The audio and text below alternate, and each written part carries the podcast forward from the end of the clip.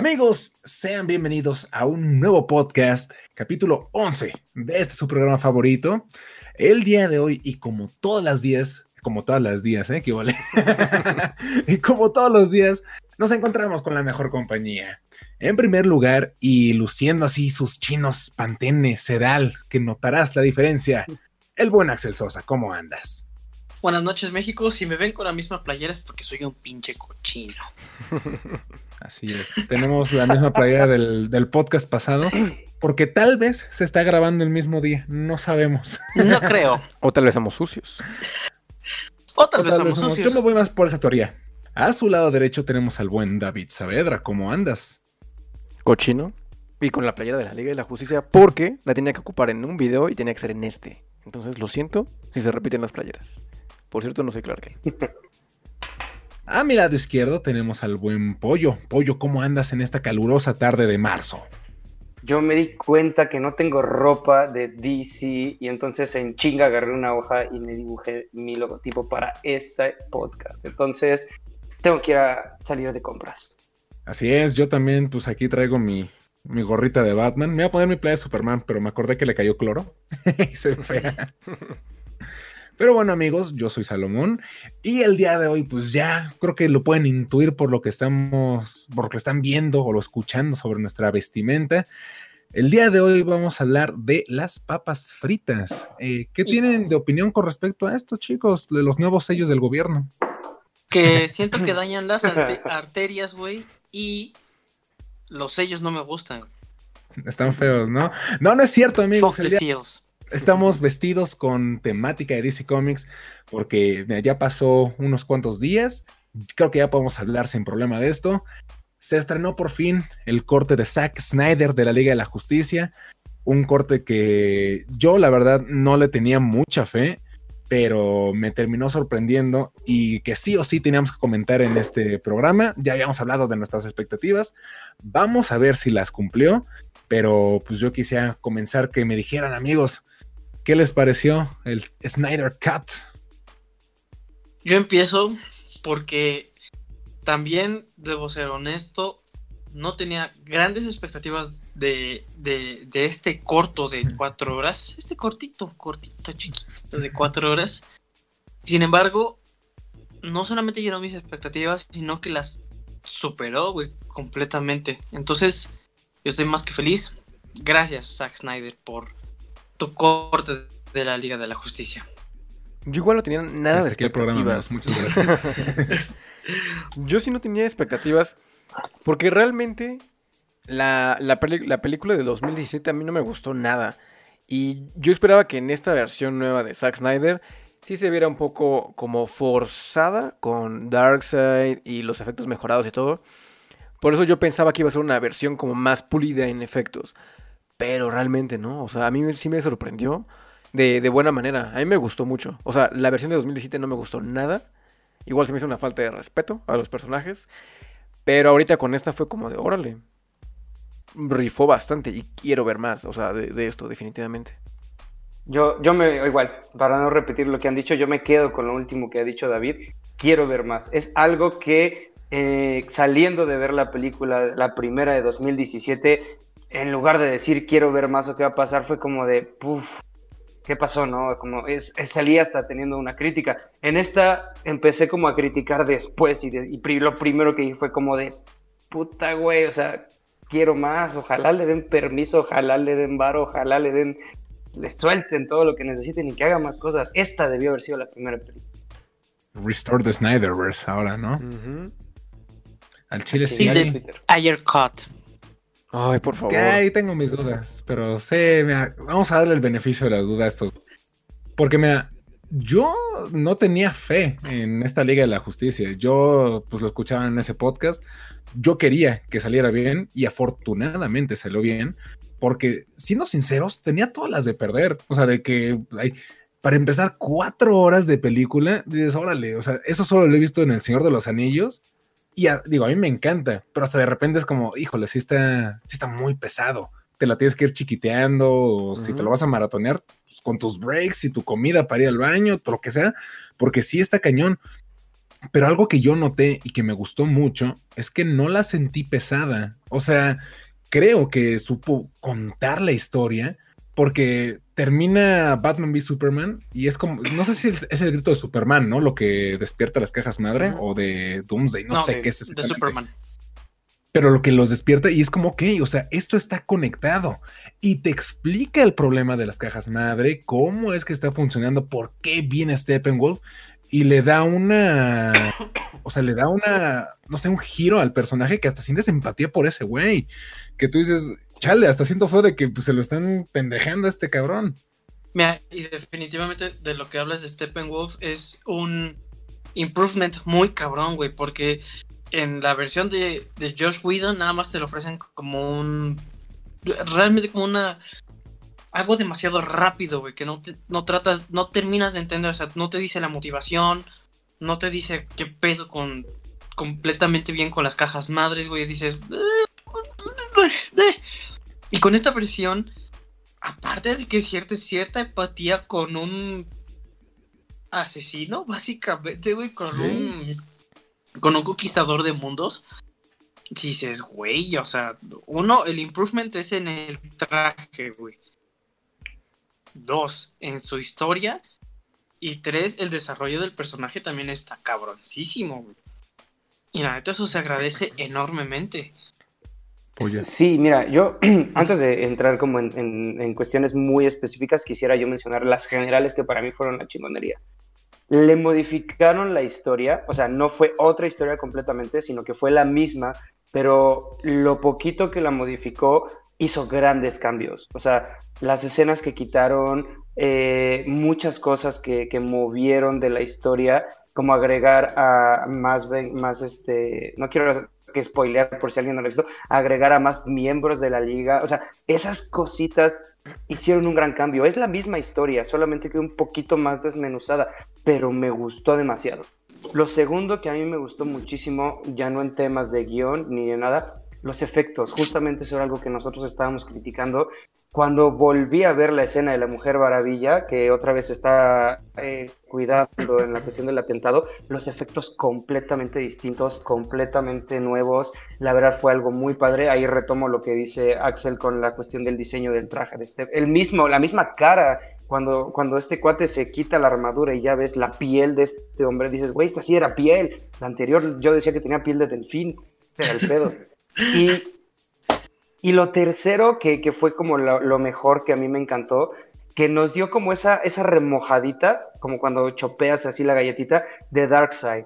O sea, güey, fue tanta la emoción y nomás nos dio una chopeadita y no salimos diciendo como, puta, fue tan poco, no, güey, fue como de qué pedo que, porque efectivamente era la primera película, así tenía que salir. Sí, igual, yo tuve que, que checar otra vez la liga. Porque la, la, primera, la de 2017, tenía mucho que no. O sea, la vi una vez y ya. O sea, como que tuve, tuve suficiente ya no la volví a ver. Y después de que vimos el corte de Zack Snyder, volví a ver partes de la Liga de la Justicia. Y sí, es, es completamente diferente. Pude volver a ver el, corte el fin de semana. Y de hecho fui como viéndola a la par. O sea, como en el teléfono y en la tele. Y me impresiona la cantidad de planos nuevos que hay. O sea, olvidó literal toda la película de, Josh Whedon. Ocuparon, sin miedo a equivocarme, yo creo que un 30% del corte original de Josh Whedon. Porque hay, planos completamente nuevos. De hecho, cambian el, el, todo el, el, atuendo, todo el, outfit de los personajes. De hecho, eh, en, la secuencia que más lo, lo, tengo marcado es cuando están en la baticueva y que están platicando y antes de ir a, revivir a Superman. En esta nueva versión, eh, Bruce Wayne tiene un traje negro, o sea, está como con camisa negra y chaleco negro. Y en la versión de Josh Whedon tiene camisa blanca, igual está diferente vestido Aquaman. En la de Josh Whedon tiene su chamarra café, en la de Zack Snyder tiene camiseta de tirantes. Y el lenguaje y todo está completamente diferente. Yo no sé qué porcentaje volvieron a hacer de, de reshoots. Pero es, es, una película completamente diferente. O sea, les digo, en actuaciones, en lenguaje, todo cambia. Por eso, a mí me impresionó. O sea, el, el, presupuesto que le dieron, creo que fue de 70 millones de dólares.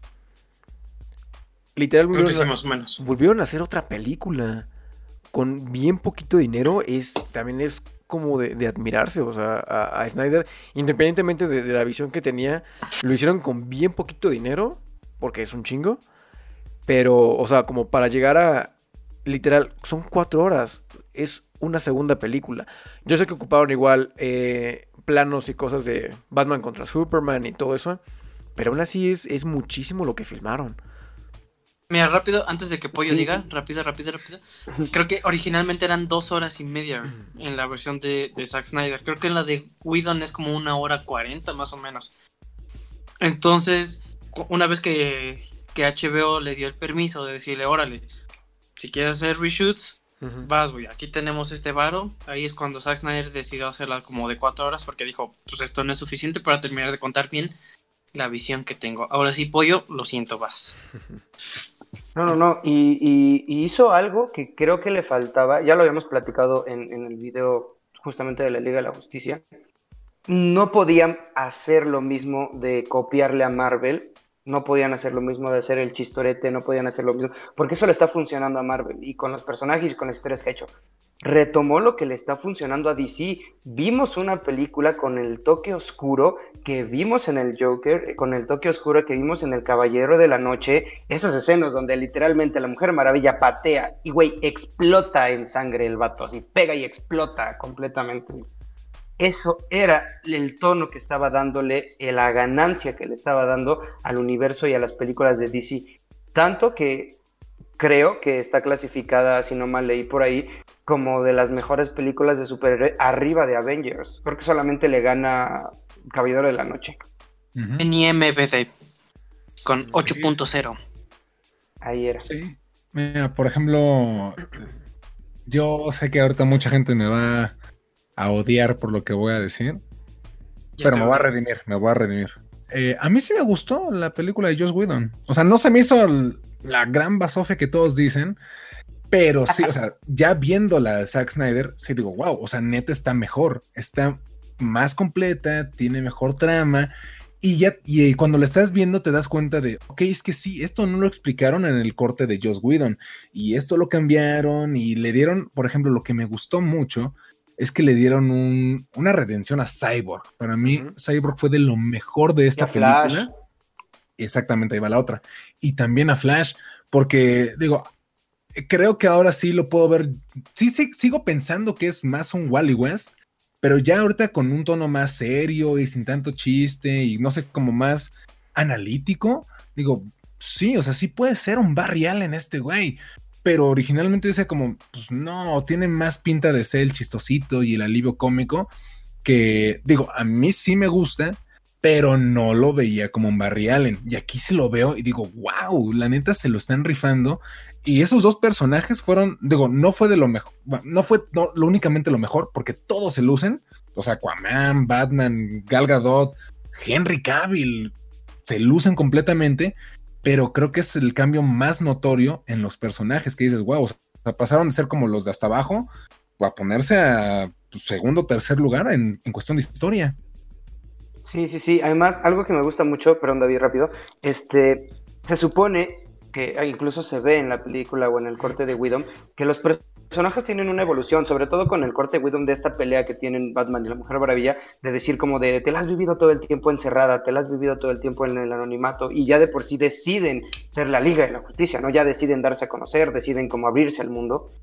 En la película de Zack Snyder se ve esa evolución en los personajes. Yo la vi muchísimo en Flash.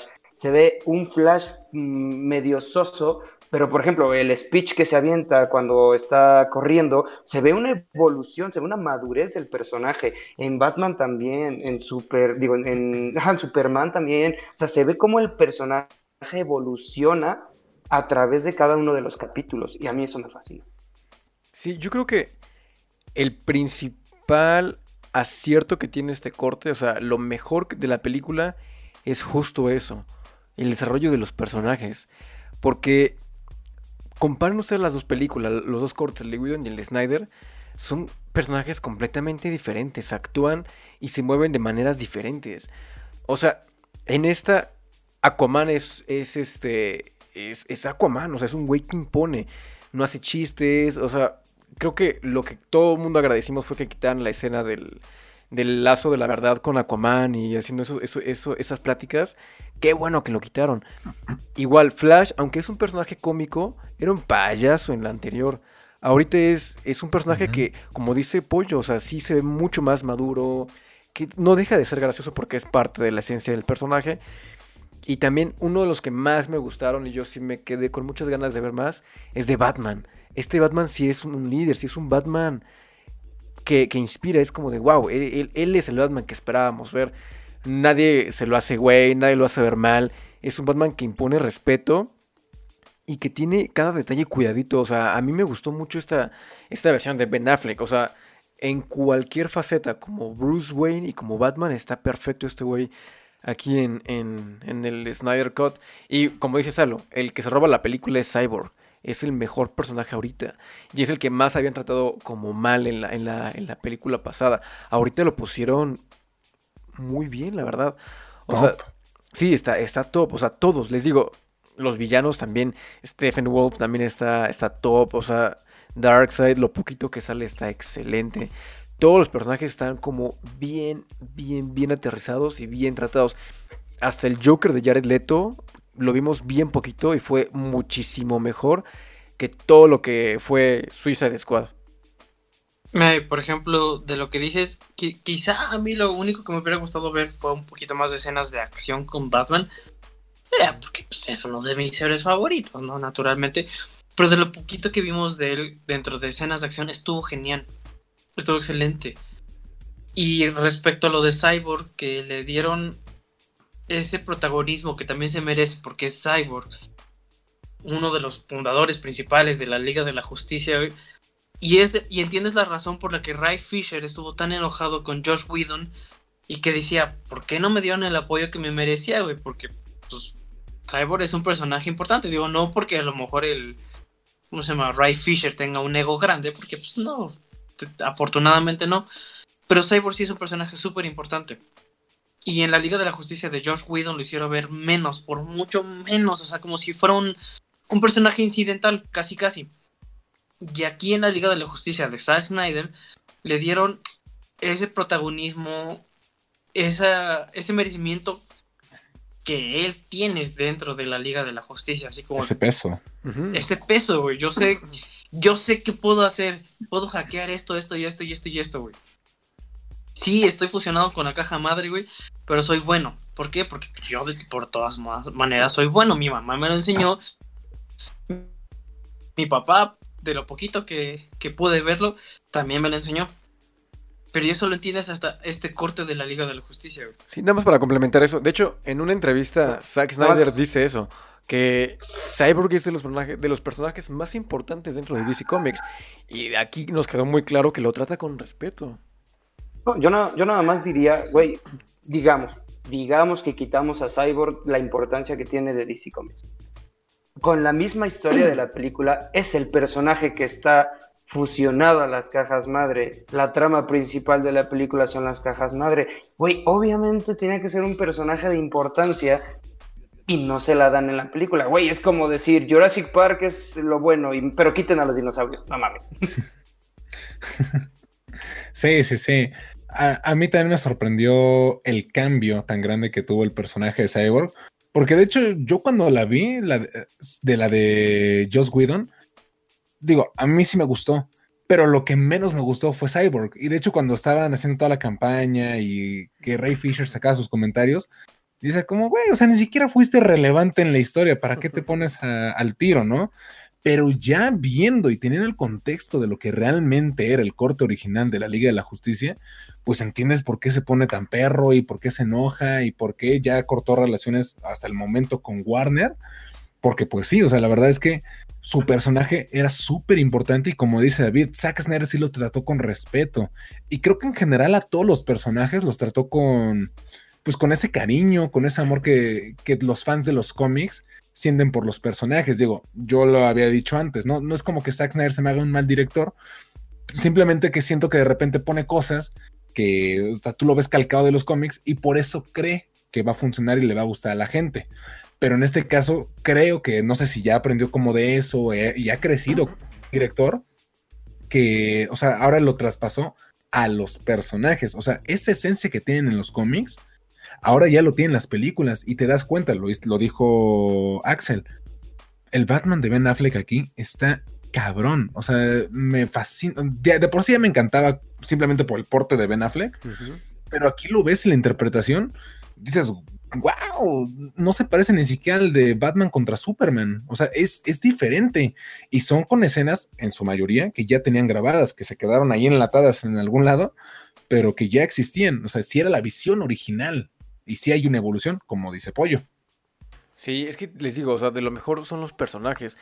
Otro personaje que igual no, no había como terminado de, encantar y de, como de cuajar en este desarrollo de personaje es el mismo Superman, o sea, Clark Kent. También en esta, de repente cuando, cuando revive y están peleando en el, en, el monumento ahí en, cuando llega Lois Lane, en la de Josh Whedon, este güey está haciendo, o sea, hace comentarios y hace cosas medio raras que dices, güey, ¿qué, onda con ese Superman? Y en esta versión no dice una sola palabra. Creo que es en la, en, la película en la que menos habla Superman. No dice nada, solamente con acciones y con el porte que tiene, dice muchísimo. O sea, este güey llega y está peleando con Batman, se quedan viendo los dos. Y en la de Josh Whedon le dice a Superman, yo te conozco a ti. Y en esta no, este güey se queda callado y, y, los ojos se le ponen rojos y empieza a pelear. Y Batman está a nada de, perder la batalla y es cuando ahí llega Lois Lane, sin necesidad de que llegue por Alfred, como en la otra versión. Por, en esta versión sí es como un Batman, un Superman enojado, es como de, este güey, sí, o sea, estaba muerto y sigue con esta, con esta furia, sí, sí da miedo acá ese Superman. En la otra versión es como de, este es un payaso. Sí, y definitivamente para complementar eso, o sea, creo que Zack Snyder trató más digo, tal vez no es la misma manera en la que reviven los cómics de, Superman. Obviamente no, jamás. Pero eh, sí, sí te da a entender que Superman no sabe quién es cuando revive. No sabe qué pedo. Y sí, a la última persona que ve como tal vez de morir y que tuvo un enfrentamiento cabrón fue con Batman y por eso nada más se le quedó mirando así de... Tu hijo de tu pinche madre. ¿Sabes? Y, y también eso que dentro de la misma pelea, Lois Lane no intervino como un, arma secreta de Batman, sino como una casualidad. Sí. Y eso está muchísimo mejor, güey, porque no es como que Batman haya utilizado a Lois Lane por si acaso. Lois Lane solita fue por las casualidades del destino de siempre voy a ver el, monumento para recordarme a mi extinto casi novio, e, esposo, güey. Y es que acá está bien, porque hasta este Batman va preparado, o sea, para eso. Hay una secuencia, bueno, varias secuencias antes, que vemos que Alfred está trabajando con los antebrazos de, Batman, como para que acumulen energía. Y tiene mucho sentido porque después los utiliza contra Superman. Y de hecho se desgastan y los tira. Cuando termina de tirar los dos, como de ya se quedó sin, sin defensa contra, contra Superman y ahí llega la coincidencia que tú dices, que es una coincidencia pues que te la van planteando igual desde el principio de la película, porque Lois como que recurre a ese lugar, le lleva un café al policía y tiene sentido que cuando reviva se tope con Superman ya vivo y Superman tenga este clic como de a ti sí te conozco, o sea, pero digo, eso me encanta, que no dice nada este, este Superman, se queda callado y dice un montón con sus acciones, con su mirada. yo, yo, creo que igual aquí fui, fui muy fan de, de, Cyborg, Superman y Batman. Batman es lo mejor. Sí. Yo retomaré la parte que me encanta de la película, que es la evolución de los personajes. Justamente Luisa Lane se ve una parte de maduración, se ve una parte donde, donde dice, tienen toda la razón, ¿no? Tengo que dejarlo, tengo que... Y entra dentro de la coincidencia como de, a ver, me voy a dejar vivir un último día de luto para poder continuar con mi vida ese toque que, hacen cuando abre el cajón y vuelve a ver, ya, no voy a spoilear más porque pinche toque, güey. Sácalo, sácalo. Y justamente ya... Spoilea, güey, aquí. Aquí vamos a hablar con spoilers. spoilers. Spoiler alert y adelántenle. Esa madre donde abre el cajón y ves una prueba de embarazo positivo, güey. O bueno, positiva se ve en la marca ahí. Dices, güey, qué pedo, güey, qué cosas. O sea, ves por qué está fragmentada, por qué está hasta... O sea, no solamente perdió a Superman como todo el mundo que lo hacen ver en la de Widow, perdió a su pareja, perdió a la persona que amaba, tiene que seguir, tiene... Y de repente justamente entra en esta casualidad y no se ve como tan forzado como de tráiganla porque la vamos a revivir.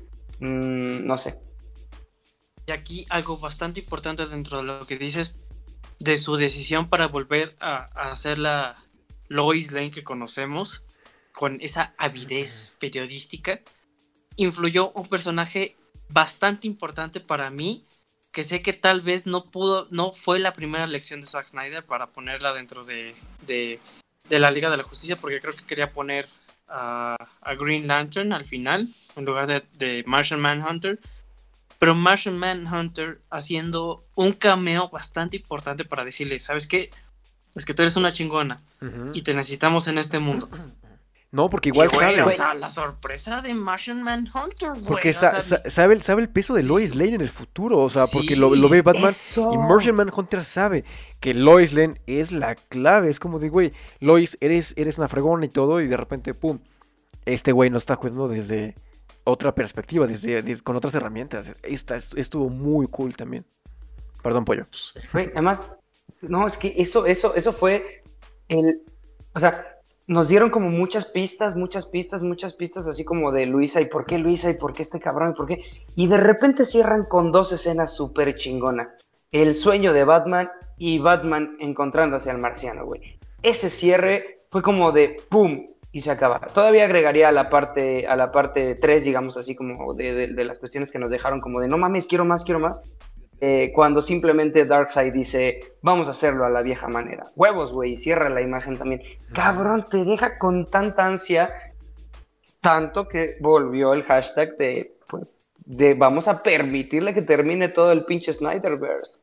Ojalá sí, lo Que de hecho es una de las cosas que justo hoy o ayer salió, que decía una, una mujer muy importante dentro de Warner y el DCU, que ya, o sea, con esto terminó la participación de Zack Snyder y que de hecho creo que Zack Snyder ya no quería estar, o sea, porque la neta sí lo trataron pues medio mal ahí los productores de Warner y que tenían las ganas de pues seguir contando nuevas historias, con nuevos personajes y digo, no sé, yo sinceramente eh, me gustaría que se tomara como canon la, la versión de Snyder y porque lo ha comentado Axel en otros programas, los directores Patty Jenkins, James Wan y los, todos los demás de las películas que han salido están tomando como oficial el corte de Zack Snyder, no el de Joss Whedon.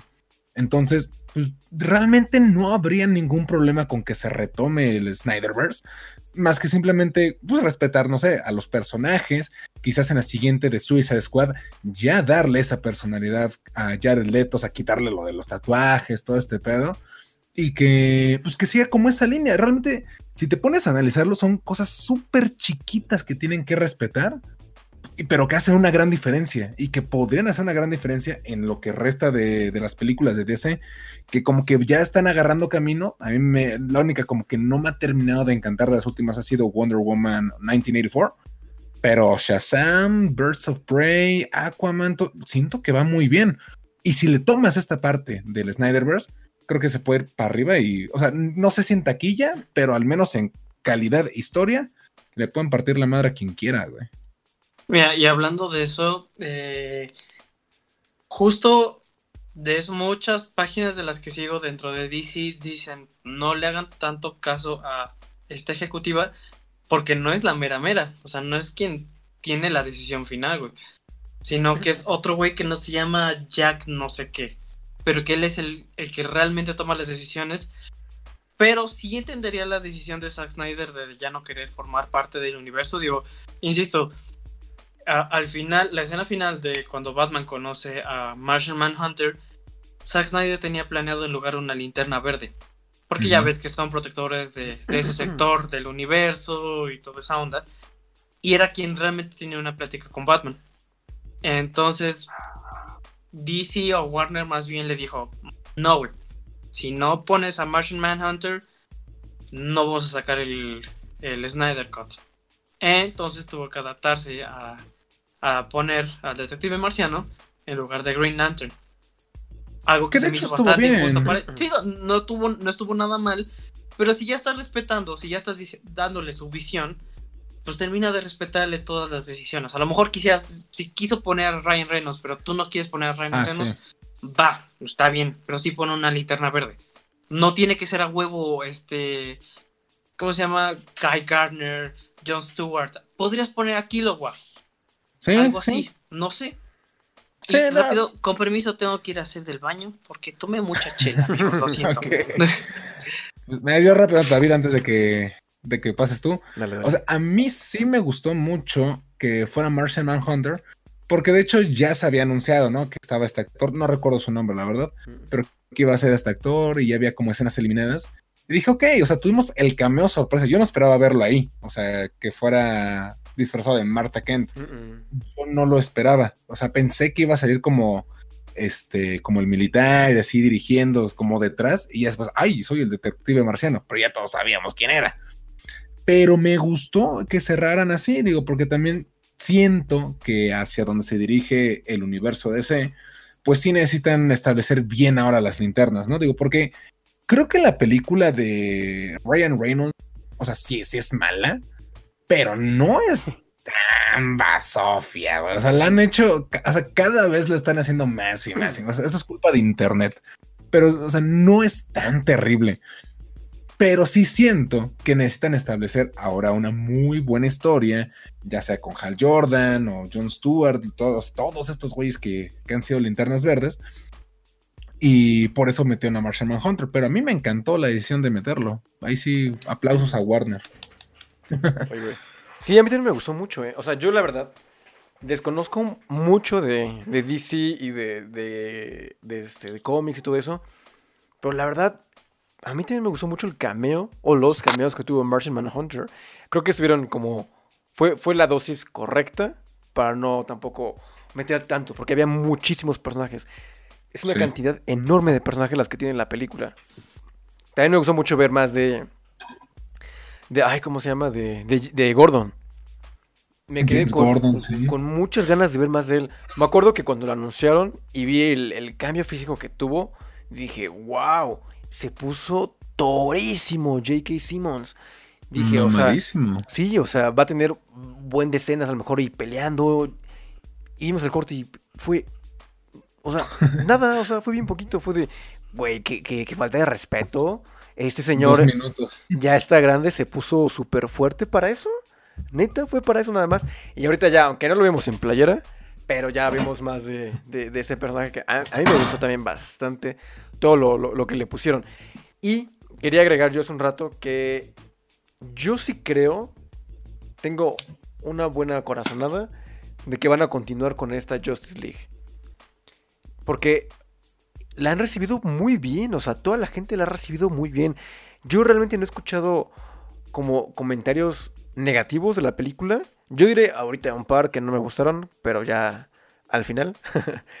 pero sí, en realidad la gente no hablaba mal de este corte y la gente la ha recibido muy bien. Y creo que todos estamos igual como en la misma posición de, ¿saben que Queremos ver más. Y al final de cuenta, el dinero es lo que manda ya vieron, o sea, Ben Affleck no quería ser Batman por, los problemas personales que tuvo. Y ahorita regresó para hacer reshoots. Entonces, como que. Y la gente, igual como de Warner, es como de. No, no ya no queremos a Zack Snyder. Igual Zack Snyder, igual y ya no quiere. Pero ahorita viendo que la gente lo está pidiendo y todo el apoyo que le están, que le están dando. Yo creo que en una de esas dicen, ¿saben qué? Órale, vamos a corregirlo. Y continúan esos personajes. A mí me gustaría. Es que realmente si quitamos esta Liga de la Justicia, necesitamos llenar el hueco de un Batman y un Superman. Porque Wonder Woman va a seguir, Aquaman va a seguir, Flash va a seguir. Cyborg Nell. Pues si no es en esta, en esta línea, Ray Fisher ya ni siquiera está planeado porque cancelaron la película de Cyborg. Sí, o sea, es que realmente después de que nos dieron esta película, ya no veríamos como alguien más junto con los personajes que tenemos. Porque desperdiciarían una gran Wonder Woman y un gran Aquaman. Porque ellos van a seguir. Bueno, y un gran Flash que también se me hace muy bueno. Sí. ¿Con quiénes más los, pondrían? O sea, tienen su peso propio y todo. Pero es otra vez, como platicábamos en el podcast de, Falcon y, de Winter Soldier. Necesitamos esos líderes, esas figuras que, que, vendan y que sean los líderes y, el alma de, de DC Comics. Sí, o sea, yo también, y lo he dicho en los otros comentarios, ¿no? A mí me enojaría muchísimo que estás empezando, eh, bueno, anterior al Snyder Cut, estás empezando a enamorar a las personas de lo que es la Liga de la Justicia, de este universo de DC. No empieces a cambiar actores, no empieces. Y la verdad creo que sí van a tener que tragarse un poquito el orgullo. Warner, discúlpame, si, pero sí te vas a tener que, que comer un poquito el orgullo porque pues está funcionando, está chido. Si las decisiones que tomaste anteriormente no estuvieron bien, pues ni pedo, güey. Es de hombres decir, la cagué y hay que afrontar las situaciones. Y está funcionando. Ahora también, mm, me daría un poquito de miedo que, que de repente se vayan a, a, todo el extremo, ¿no? Como está funcionando esto y lo que decía Salo. Sale este Zack Snyder es el nuevo líder de la Guardia y dale, ¿no? Lo que tú quieras. O sea, tienen que aprender a mediar un poquito estas situaciones, tienen que aprender a, darle un poquito de equilibrio y es eso, va a ser al final yo creo que un poquito una lucha de egos, una lucha de poder dentro de los mismos actores con los productores y con el director, ¿no? También. Pero pues esperemos que puedan ser adultos responsables. Sí, y definitivamente eh, en cuanto a lo que dice Pollo, sí deben de mediar porque por mucho que se quede Zack Snyder, tiene que entender que a lo mejor no todas las películas pueden ser de cuatro horas. Digo, realmente, por mucho que quieras explicar una historia, no todas pueden ser de cuatro horas, ¿no? Y, y no está mal tratar de hacer películas de cuatro horas, pero solamente con las que son indicadas. O sea, esta es la el perfecto momento para hacer una historia de cuatro horas, porque te permite explicar muchísimas cosas, tanto el pasado, el presente y un vistazo de lo que podría suceder en el futuro. O sea, me refiero dentro de la película, no como dentro de DC. Y yo sí espero que mantengan este, este Snyderverse, porque te ha introducido personajes muy buenos y bastante pesados. Entre ellos, uno de mis villanos favoritos, que es Darkseid. Pero tan solo esa escena de cuando Cyborg ve el futuro de revivir a Superman y ve los rayos, los rayos omegas después de matar Matando a, Aquaman. A Aquaman. Güey, era algo que yo ya necesitaba ver plasmado de los cómics a una versión live action, güey. Y sí se vio tan pinches increíble como lo vi en mi mente, güey. Se veía increíble. Entonces yo espero que realmente se continúe ese, ese universo. Digo, ¿y qué peso tan fuerte tiene el personaje de Darkseid? Que no tuvieron que poner como un actor como Josh Brolin para interpretar a Thanos, que aquí no importara quién iba a interpretar a, Darkseid, iba a tener el mismo impacto por, por el peso que tiene el villano y por la espera que tenía también este villano. Sí, sí, sí. Yo retomando rápido lo que estaban mencionando hace rato, eh, o sea, del futuro y todo esto de, de, los personajes. Y es que sí, o sea, a mí se me hace increíble que no tengamos para este punto una secuela de Man of Steel que no tengamos ya una película del Batman de Ben Affleck. O sea, que, que me encanta que estén explorando personajes como Aquaman, Mujer Maravilla, Flash, Shazam, que se me hace una joya. Yo la tengo como la mejor de todo DC Comics, ah, del DCU ahorita, porque son personajes que nunca se les dio la oportunidad más que en caricaturas y en series, las series animadas. Y ahorita se le está dando la oportunidad de live action. Sí, pero no puedes, al menos yo siento, no puedes crear un universo de DC si no tienes a tu Batman y si no tienes a tu Superman, porque son estandartes, son los iconos y estos güeyes tienen que estar ahí. Después, claro que puedes meter a Batgirl, a Nightwing, a cualquier Robin, a Supergirl, a Superboy, ¿no? O sea, sí, sí, sí, metes a la siguiente generación. Eventualmente va a pasar, se van a hacer viejos estos güeyes. Pero tienes que tener como el mito de Batman, el mito de Superman, pues para que estén estos güeyes, que son pues las versiones jóvenes. A mí me gustaría que recuperaran a Ben Affleck, a Henry Cavill, y aunque sea Zack Snyder de productor, porque creo que han hecho, al menos en la Liga de la Justicia, un muy buen trabajo. Que rápidamente, nada más para terminar esto, estoy pensando que lo que vimos, y fue tan largo, de cuatro horas, como dice Axel, porque creo que parte de lo que iba a ser la Liga de la Justicia 2, lo metieron en esta. Yo creo. La versión de, la pesadilla. Yo no creo tanto que, sea un poco de Liga de la Justicia 2. Yo siento que sí, realmente necesitaban tanto desarrollo Porque, a ver, también el universo de DC Universe, bueno, el DC Universe, es muy apresurado. Entonces tuvimos igual muy poco tiempo como para conocer a los personajes.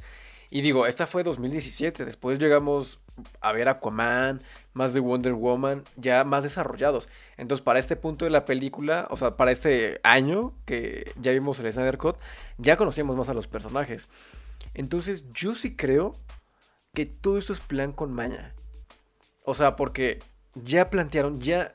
No quiero decir que ya desperdiciaron como personajes y actores. Por eso en Shazam vemos el cambio de Superman nada más con el traje. Porque es como de, existe un Superman, pero puede que sea Henry Cavill. Si vemos que no funciona en un, futuro, lo quitamos y nunca se vio hay que ver a Henry Cavill y retomamos en otro universo, lo que sea. Pero yo digo que ahorita esto fue una prueba. O sea, de, ¿saben que Ya a lo mejor nos equivocamos con 2017, con, la, con Joss Whedon y todo eso. Y ahorita como vieron que sí funcionó, es como de, órale, hay que retomar a los personajes que tenemos. Justo porque dice Salo, son mitos. Batman y Superman ya no los presentaron con esos personajes, ya no nos los pueden quitar. Eh, eh, eh, es, una tontería. O sea, es como haber quitado a Iron Man en los después de Vengadores. O sea, a, Robert Downey Jr. quitarlo y poner a otro, ya no te funciona. O sea, y aquí ya vieron que, que, esta película, les apuesto que esta película va a ser más taquillera que la de 2017. Y van a confirmar la película de Man of Steel 2 y Batman con Ben Affleck. Porque si hay ahorita un momento para tener dos películas o dos universos con Batman, es ahorita. Con Ben Affleck está perfecto con el DC Universe. Y con Robert Pattinson como un universo expandido junto con Joker está perfecto. O sea, ese, ese, ese, ese Batman no tiene nada que hacer con, con este Aquaman y con este Flash y con esta Wonder Woman. En ese universo, con ese Joker, funcionan excelente. Mira, y eso, y eso es a lo que iba ahorita. Digo, si ya va a existir un otro Batman que no sea Ben Affleck, obviamente le tenemos toda la confianza del mundo porque es Robert Pattinson y aparte es Matt Reeves. Pero hay algo sumamente inteligente que hizo Warner y Matt Reeves al respecto de eso decir que no es el mismo Batman de, esta tierra donde se está desarrollando toda esta Liga de la Justicia. Es Tierra 2, año 2 de ser Batman, güey. O sea, no, todavía no es un Batman tan experimentado. E incluso te puede servir muchísimo para futuros proyectos. Tan solo a corto plazo con lo que es este la película de Flash de, de Musheri, donde ya está hiper confirmado Michael Keaton como Batman, y ben ya está Ben Affleck confirmado como Batman otra vez, que muchos dicen, ah, pues es que sí va a ser la última vez que va a ser Batman y todo eso, pero yo quiero creer que no, ya gracias a esta Liga de la Justicia, que si de hecho Ben Affleck se vino abajo, fue después de la Liga de la Justicia de Josh Whedon. Porque sí enfrentó así todas las críticas de la gente, así que, güey, que pues qué pedo, otra vez queríamos ver algo chingón y nos entregan esta porquería. Digo, Ben Affleck se vino abajo y por eso dijo, ya no más Batman para mí. No more Batman. Entonces yo quiero esperar, ah, bueno, referencia, yo quiero esperar que, que con esta Liga de la Justicia, a lo mejor podamos tener dos Batman, güey, o sea, uno dentro de la línea de, de tiempo original y otro que sí se esté desarrollando dentro de la línea de la Tierra 2 estarías haciendo algo completamente distinto. ¿Ah? Sí, sí, sí. De hecho, a mí me gustaría mencionar que retomaría la cuestión del respeto a los personajes. La verdad, fue, fue algo muy padre. Yo creo que a veces los actores no tienen culpa, porque pues si alguien, si un productor o el director les dice, sabes que actúas así porque así es mi visión, pues el pobre del actor es el que recibe los putazos, ¿no? O sea, él hizo lo, su papel, hizo lo que le tenían que decir y se acabó. No tiene la culpa, en este caso como Ben Affleck. Y lo vimos ahorita, ¿no? Como de fue completamente distinto. Y yo tengo un golpe moral ahorita, la verdad, con dos actores que, o sea, que uno hablé muy mal de cuando salió la actuación y ahorita me reivindico, me dio cacheta de guante blanco. Y dos, porque pues también no me gusta ya como la situación externa que tuvo. Uno es el Joker, que sí completamente me dio una cachetada de guante blanco. Cuando lo vimos en, en Suicide Squad fue completamente horrendo el personaje. Le echaron muchísima culpa a Jared Leto. Como dijo Salo hace un rato, Internet al final atacó. Eh, me incluyo en esos ataques a veces. Y ahorita nos dio otra cacheta de guante blanco como de fíjense, ¿no? Como sí la calidad de las cuestiones que tengo y con una buena guía lo logro.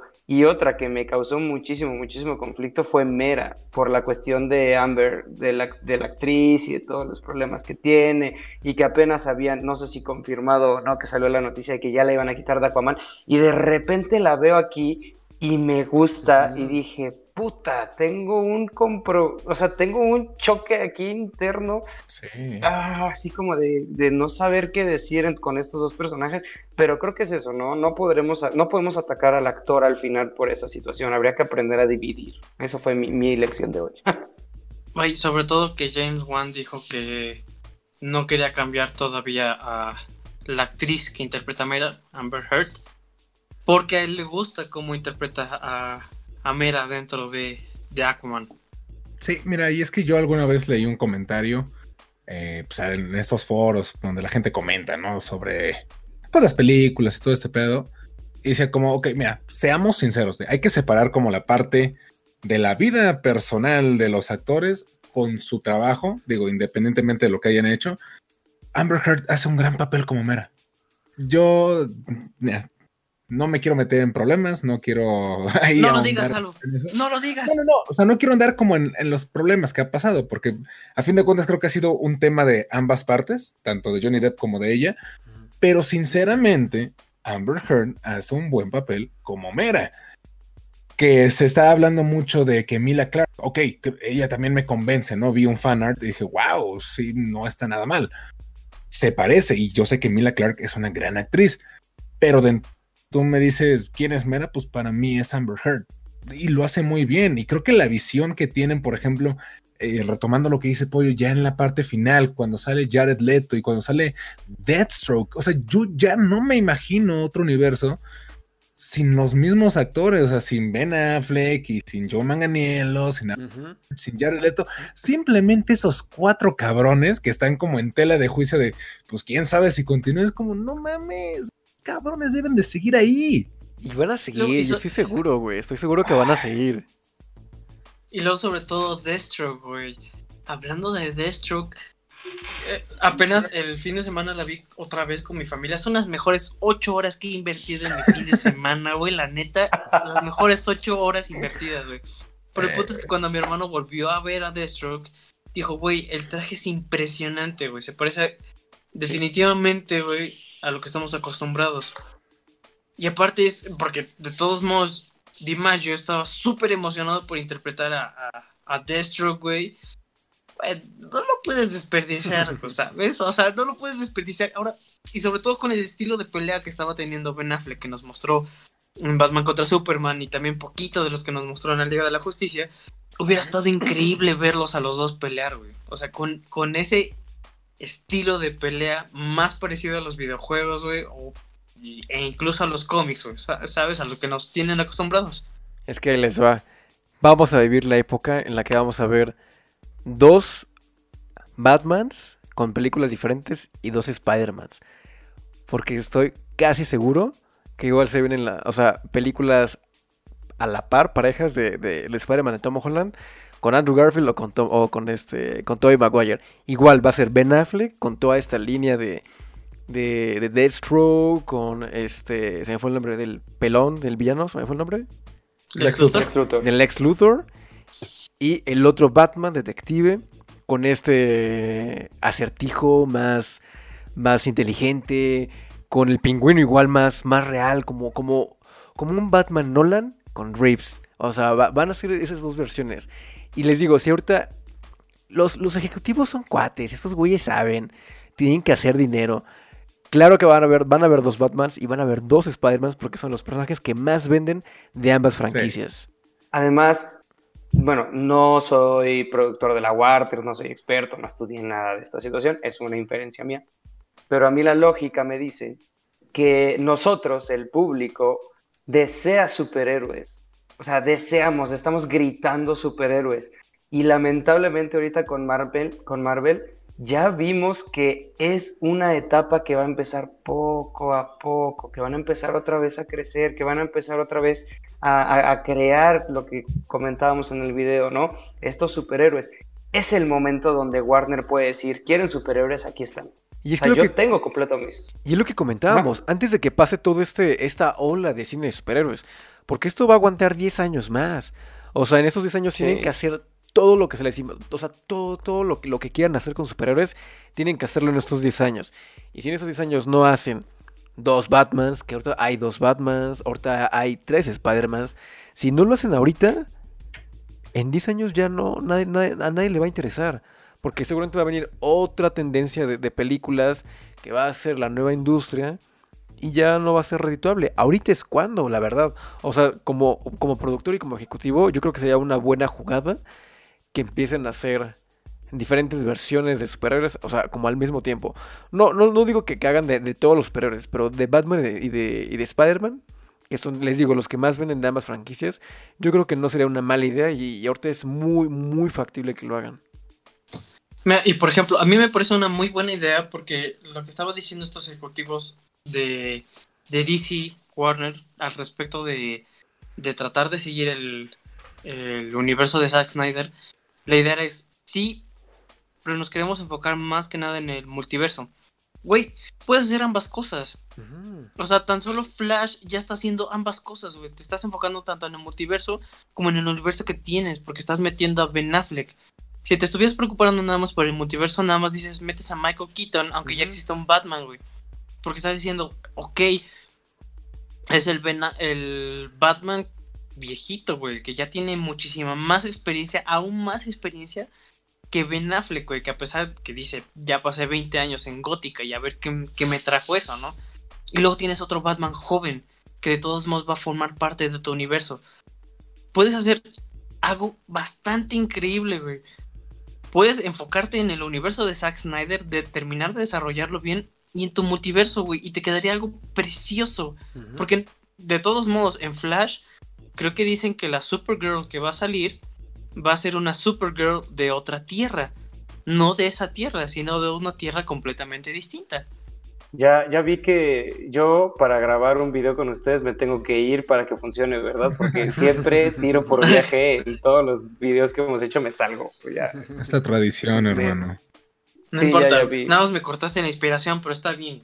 No, pero mira, retomando lo que dice el buen Axel, o sea, sí, tiene tienen todo para hacerlo. Y David ya lo comentó. El momento para meter el multiverso y tener 20.000 Batmans y 20.000 Spider-Mans es ahora. O sea, dentro de unos años esto ya va a ir a la baja poco a poco y va a dejar de ser redituable para los estudios.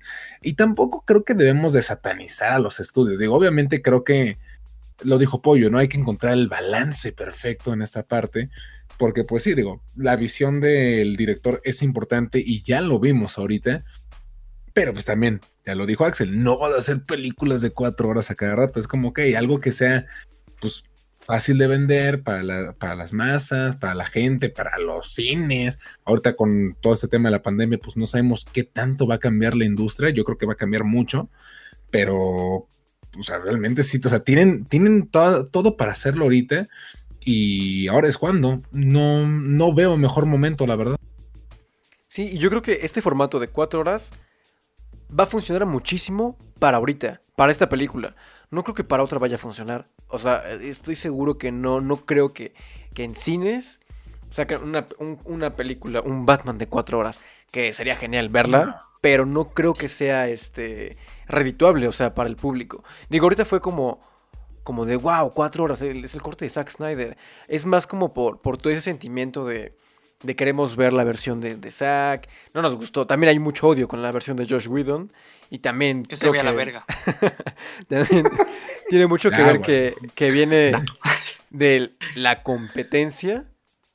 O sea, también hay mucho odio en esa versión, que sí es mala, pero también hay como demasiado odio, como en exceso con, con, con esa versión. Claro, Además, también yo creo que por, por la coyuntura que pasamos. En Ay, deja de usar palabras que no entendemos.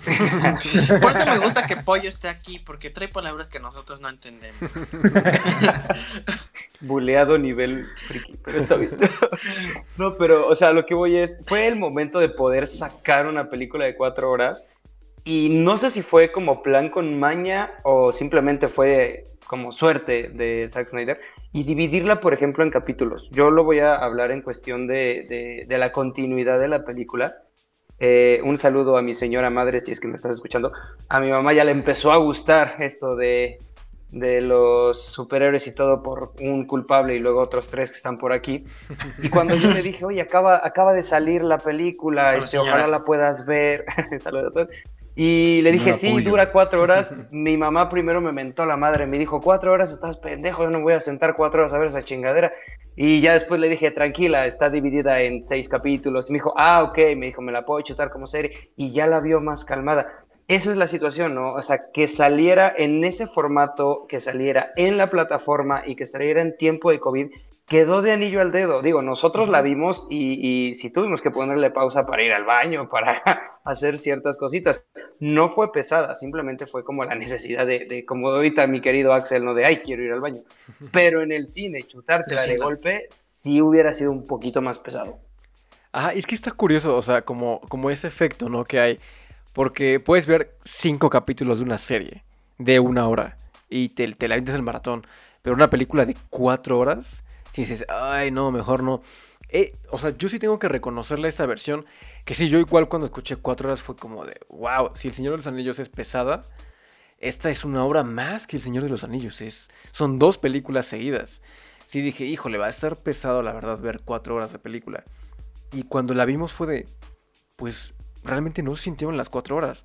O sea, lo sentimos por el reloj. Pero me pasó un poco lo que. E, e, el, efecto que fue con, con, Avengers Infinity War.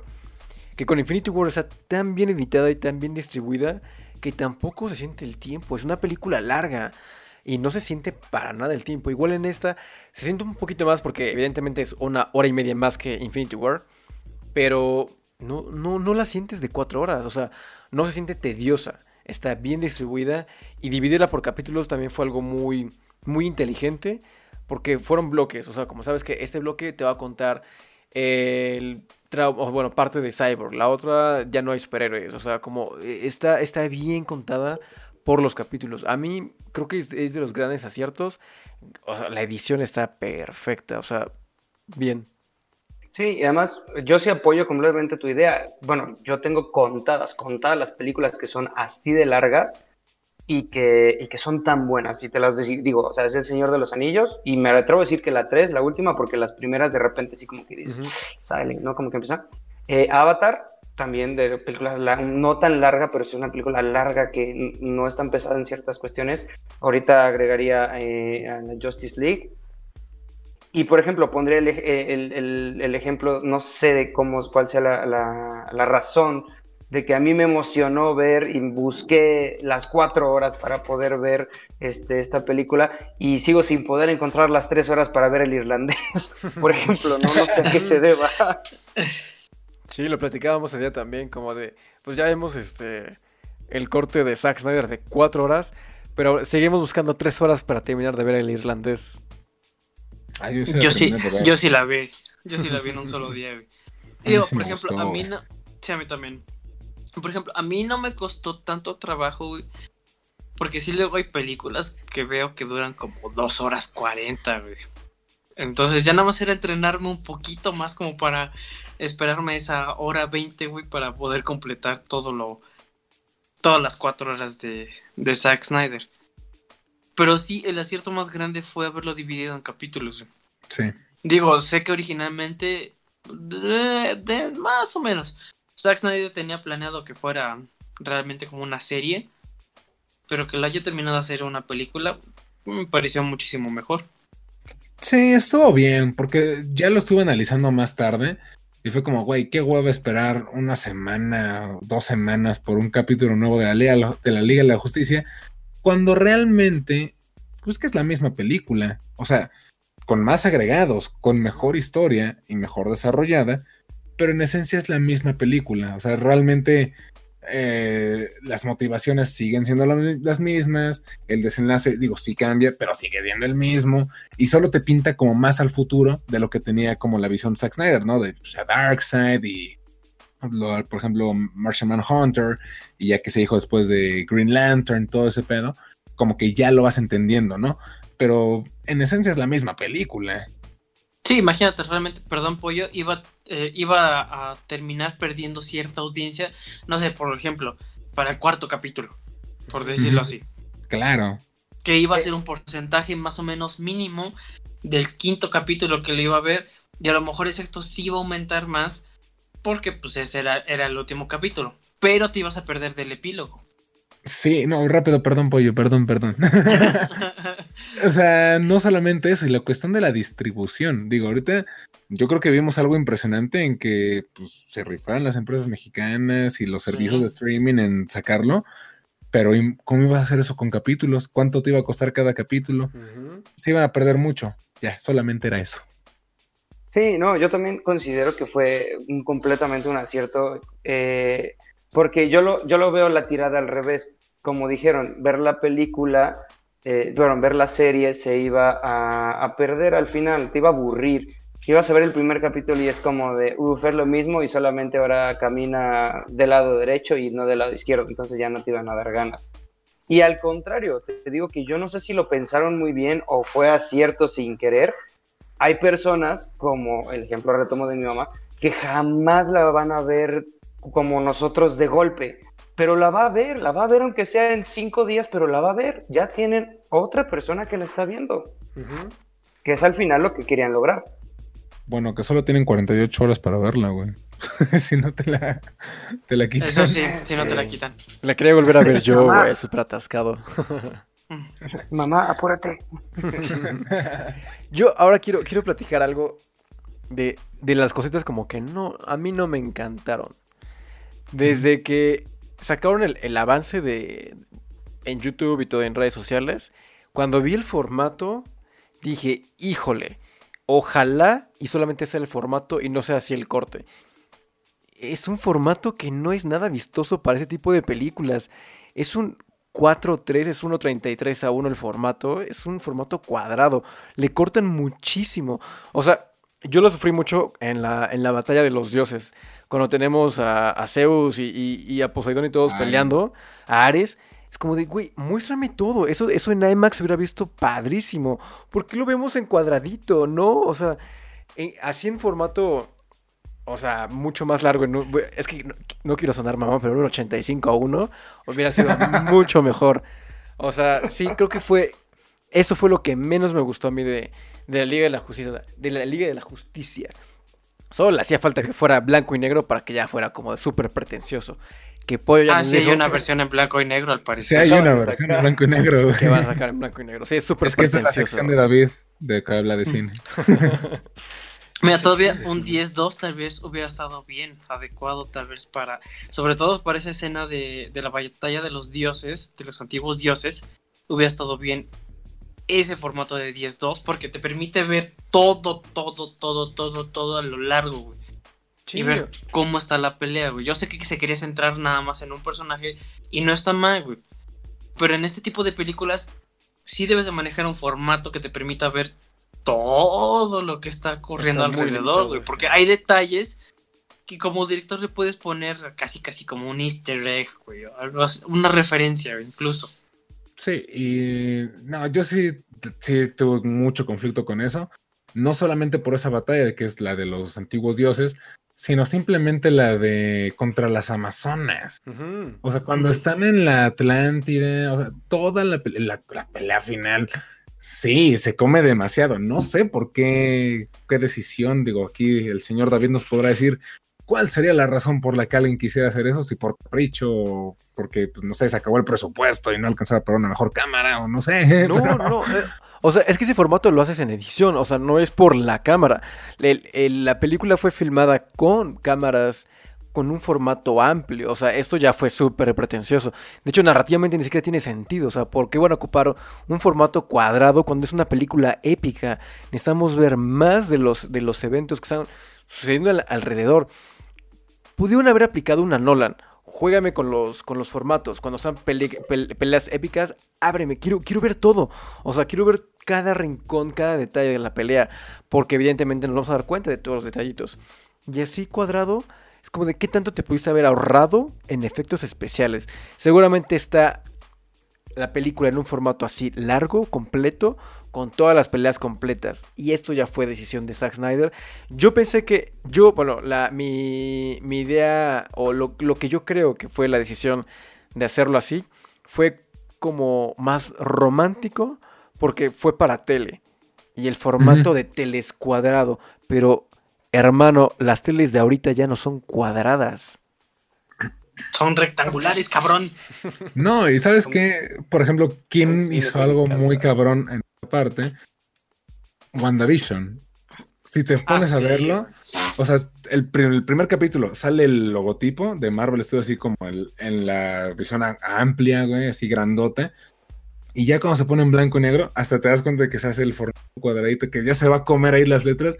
Y dices, güey, esas son, así era la tele de mi abuelita. Pero así se hace. Ese es un gran ejemplo de cómo se tiene que hacer ese tipo de formatos. Ahí se aplica, porque ese formato corresponde a una época, corresponde al formato del, de la serie. De hecho, estaba en el making of ya hablando de WandaVision, otra vez. Ocuparon lentes viejitos, o sea, de, de cómo se filmaron los sitcoms todo está filmado como en la época.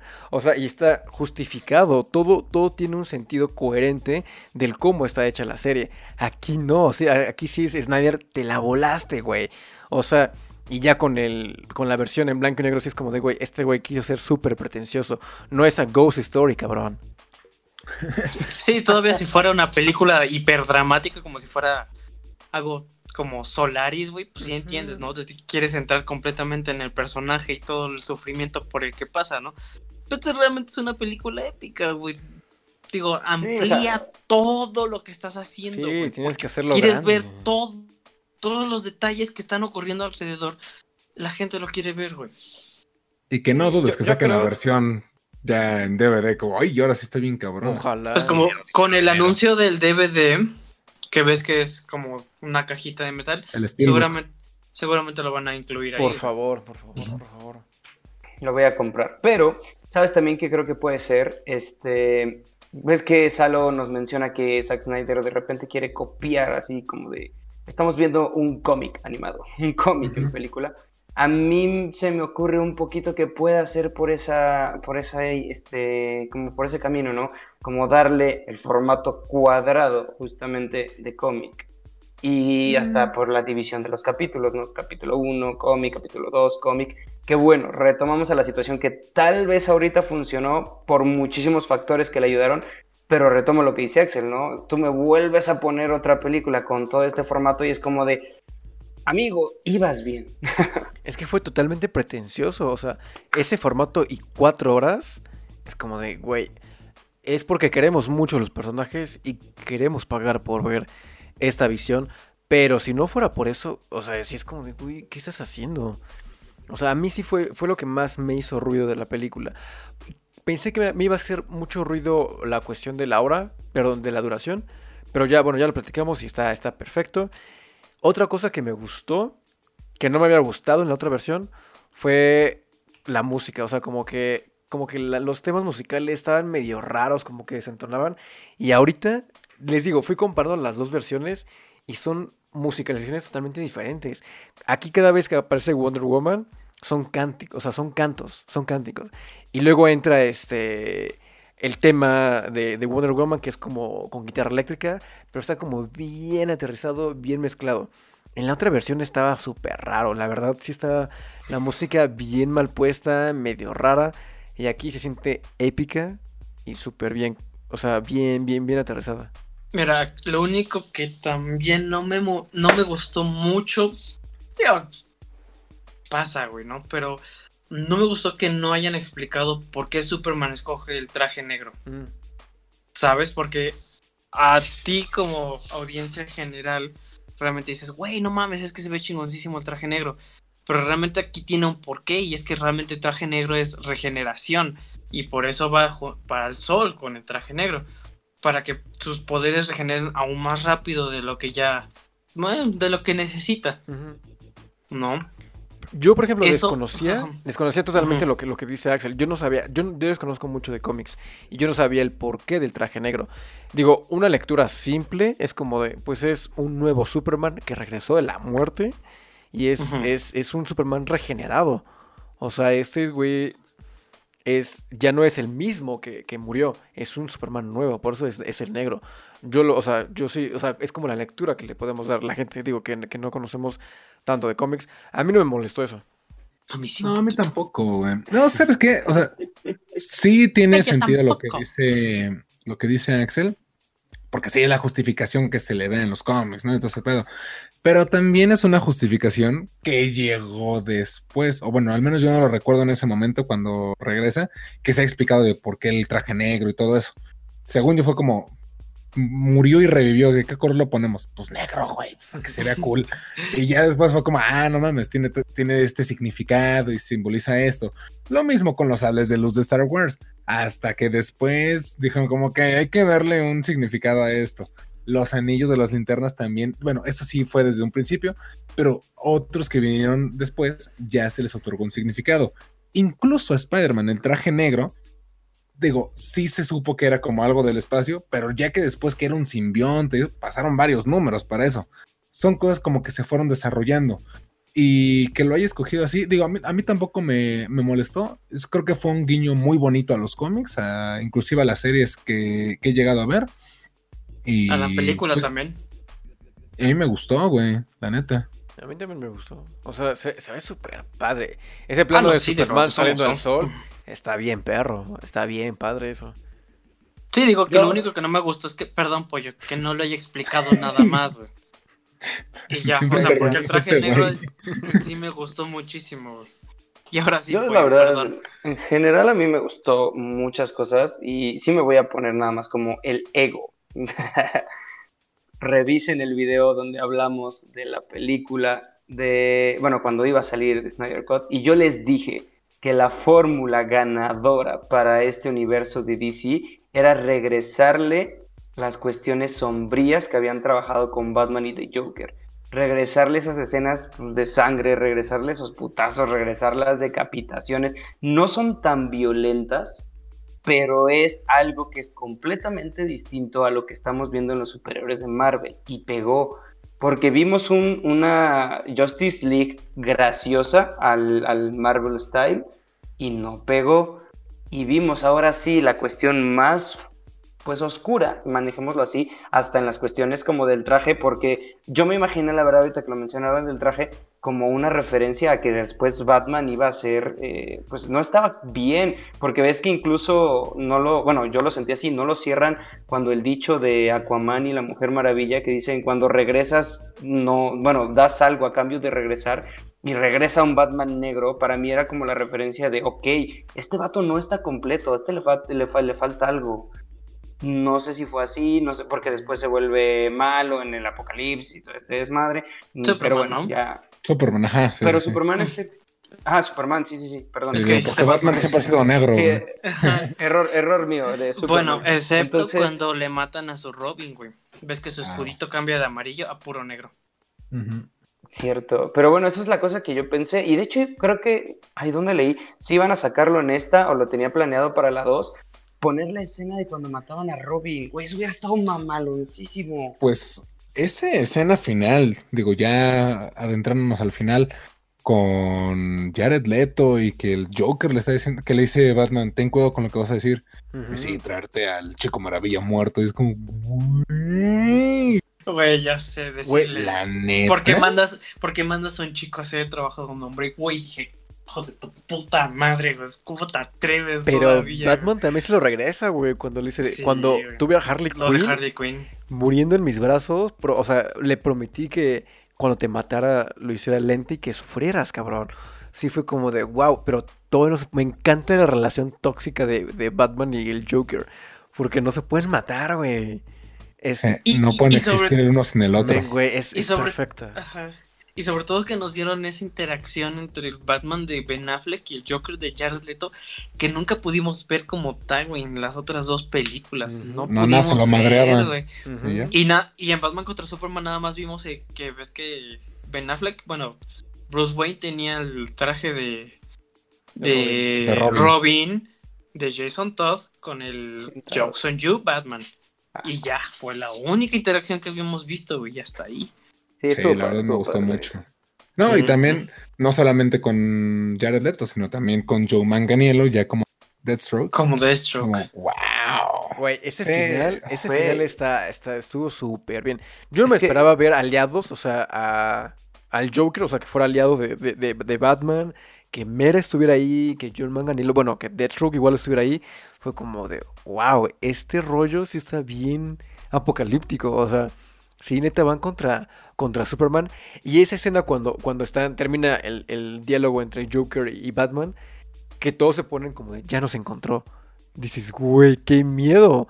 Llega, llega Superman y está súper imponente. A mí, yo, yo, también fui muy fan de, de, de esa, ese, ese, prólogo. Muy, muy a lo Injustice. Sí, pero no lo han comentado también, güey. Es otro Flash, es otro actor. Ese güey ya está grande, está maduro, tiene barba el cabrón.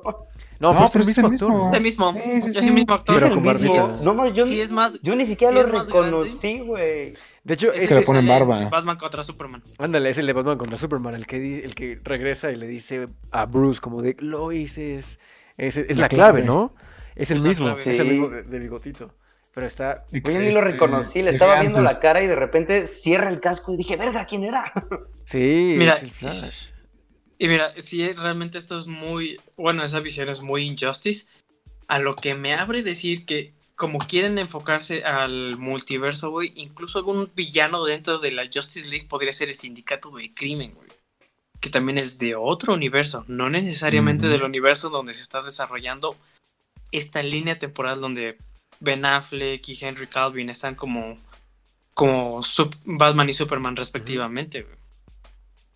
Es que pues sí, tiene todo, güey. Ya sé, tiene todo para hacer. Para armarla. Nunca ha tenido problemas con derechos de sus personajes. Sus personajes, güey, neta. Yo amo Marvel, güey, pero he de reconocer que tienen mejores villanos, mejores héroes. Tienen todo para, para hacerlo chingón. Y creo que van por buen camino. O sea, creo que sí lo van a lograr. Pero mucho va a recaer en las siguientes semanas, meses con las decisiones que tomen. Yo siento que aquí se va a decidir el futuro de DC. Se los firmo que es todo un éxito esto y va a continuar. Yo estoy seguro que va a continuar Henry Cavill y Ben Affleck. Estoy seguro. Ojalá, O sea, y Porque Jared Leto va a regresar también. O sea, sí, es que sí. Esos tres son los que están más en tela de juicio. Y Amber Heard no la van a sacar. Por algo la metieron en, la visión final. Y habíamos... Porque es regrabación. sí, son reshoots. Porque habíamos pensado que habían quitado la secuencia cuando meten a Willem Dafoe. Ajá, Bulco. Ajá, pero después aparece otra vez la secuencia con Amber Heard. Entonces realmente no la quitaron, o sea, le, dieron más escenas, de hecho. Porque está confirmada. Amber Heard confirmada. que yo solamente, ándale, yo solo para finalizar todo este pedo y tampoco sea tan largo. Warner ah, saca la segunda película. Ten mediación y trágate el orgullo. Pues sí. Creo que no lo pude haber dicho mejor. Sí, yo igual para cerrar, ya, porque ya esto está muy largo. este es, tan largo como el corte de Zack Snyder. Tenemos que hacerle justicia. eh, mira. no, o sea. llevamos. Wow, sí es tan largo como el corte de, Zack. No, pero yo sí, este. Igual, yo espero que, que sigan con, con esta línea. Que dejen de poner diálogos medio estúpidos como la de Josh Whedon. Que aquí también hay diálogos que dices, ¿qué estás diciendo, güey? O sea, no está tan padre.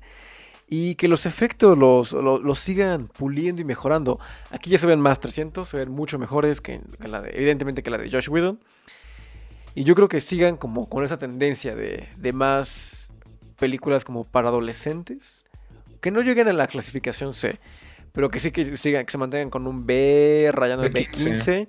Yo creo que con esta, con esta dosis de violencia está bien, güey. O sea, tampoco como que quiero incitar a los niños a que vean mucha violencia, pero está bien, o sea, ese, este, ese tipo de violencia no creo que esté tan mal.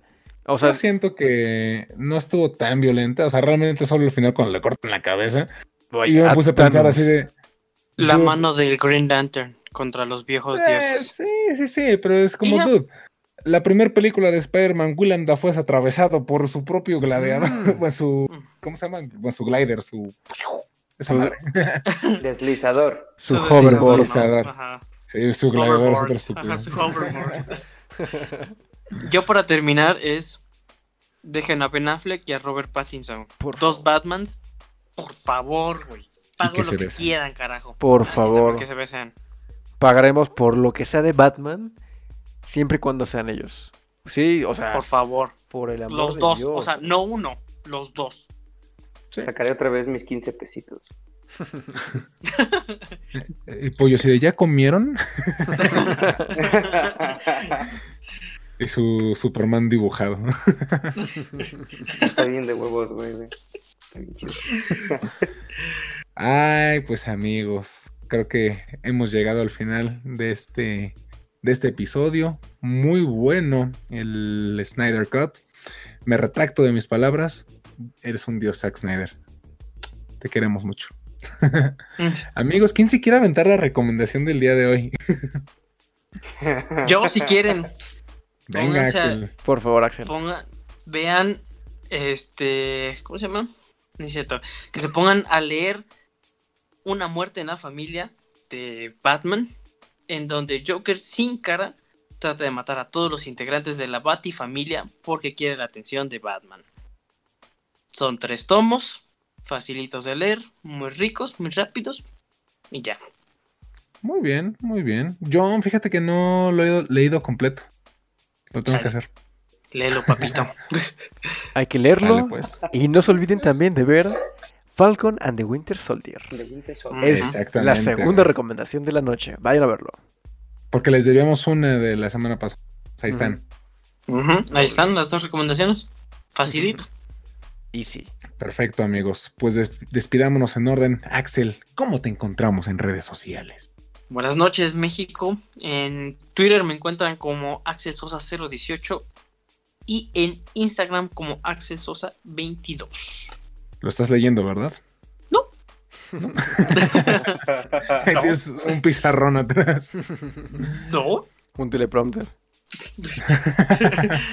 David Saavedra, despídete y por favor, danos sus redes. Yo estoy como David Sal en Instagram, David-Sal en Twitter y tengo una productora que se llama 1995, que sí, se vienen cosas muy pronto, van a ver. Y por el amor de Dios, paguen para ver el Snyder Code, no está tan caro. Y si quieren seguir viendo este tipo de películas, es por amor al, a la industria y al espectáculo. Y a los superhéroes. No, la verdad es que se ayuda mucho y creo que si queremos seguir teniendo producciones de superhéroes y de esta calidad, pues sí hay que apoyarlo más en estos tiempos de pandemia que pues, es, incierto, ¿no? Hacia dónde va la industria. Pero no hablemos de cosas tristes. Pollo, alégranos con tu despedida y tus redes, por favor. A mí pueden encontrar en Instagram como juan.limón, en Twitter como El Diario de la Vida. Y por favor, mándennos fotos de sus mejores dibujos de DC. Queremos ver aquí sus mejores dibujos. Yo ya hice aquí mi, mi pequeña S de sabroso, así que les toca a ustedes mandarnos cosas. Bien bajado, güey, bien bajado. Sí, si tienen dibujitos, mándenlos aquí, los tendremos poniendo, no sé si en algún video del podcast o otro de, de, del crew aquí cuando salgamos. Pero bueno amigos, yo soy Salomón del Real, me pueden encontrar en cualquier red social la vida y puede ver como Salo DRS. Y ya lo saben, las redes del canal, tanto en YouTube, Facebook e Instagram, son Geekcord. Vayan a seguirlos, suscríbanse y compartan estos videos, tan, bueno, los videos o en Spotify, con todos sus amigos para que lleguemos a millones, millones de visitas que ya, ya nos están viendo en Andorra, en España y en Egipto. Bueno. También en, Mallorca, que es una ciudad, pero nos ven allá. Y en Tlaxcala, sobre todo Tlaxcala. No conozco a nadie allá, Tlaxcala no existe. Y con eso nos despedimos, amigos. No, Saludos hasta Ciudad Gotham. Saludos hasta Ciudad Gótica, Metrópolis, y nos estaríamos viendo en un siguiente programa. Hasta luego. Bye bye. Se vienen cosas chidas. Máscara de látex, por favor, patrocínanos para que Pollo ya tenga playeras de Superman. Sí, por favor. Adiós.